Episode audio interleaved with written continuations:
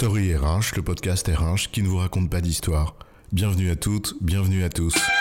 I'm not a writer. Okay. Dans cet épisode, nous avons envie, non pas de vous faire envie, mais de vous donner envie. Nous allons vous parler de celles et ceux qui inspirent les autres, parce qu'elles ou ils croient dans leur projet, le portent avec passion et ont la capacité de transmettre cette envie. On pourrait ici alors parler de charisme, non pas du charisme qui permet d'exercer une fascination sur les autres et ainsi de les asservir, mais bien du charisme qui inspire et donne envie. Alors, si vous en avez envie, c'est quoi l'histoire?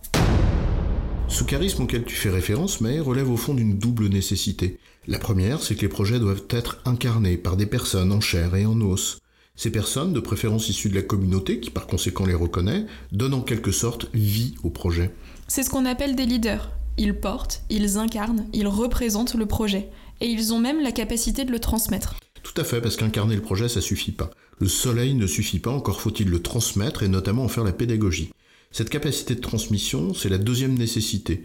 Le mot charisme marque au fond aussi un peu l'idée de séduction, une sorte de séduction qui entraîne les autres, celle qui vient du discours, pédagogique, ancré dans le réel, dans lequel les leaders doivent croire sincèrement.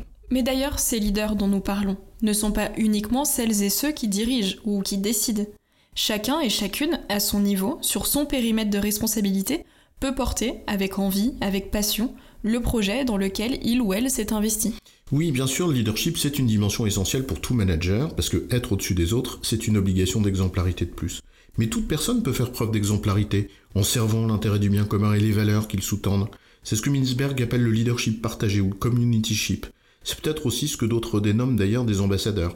Toutes et tous leaders, et c'est une exigence de plus quand on manage. Mais pour cela, il faudrait peut-être se débarrasser du culte de l'individu au profit de l'idée de talent collectif au service du bien commun.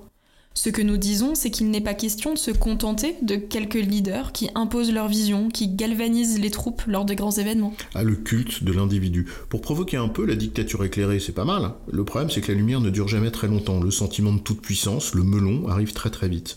C'est d'ailleurs pour ça qu'on a besoin de fou du roi, pour que le roi ne devienne pas fou.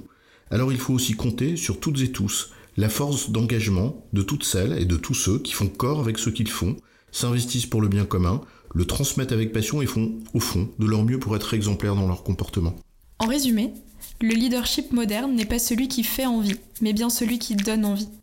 Passer d'une représentation du leadership centrée sur une seule élite à une qualité à développer dans tout le corps social, celle d'inspirer les autres en étant force d'exemple par sa capacité à incarner le bien commun et les valeurs. Ça va? J'ai bon chef? Oui, tu as bon, chef, mais on ne va pas en faire toute une histoire.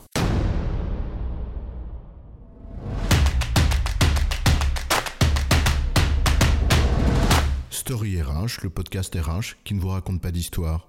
Retrouvez tous les épisodes sur storyrh.fr.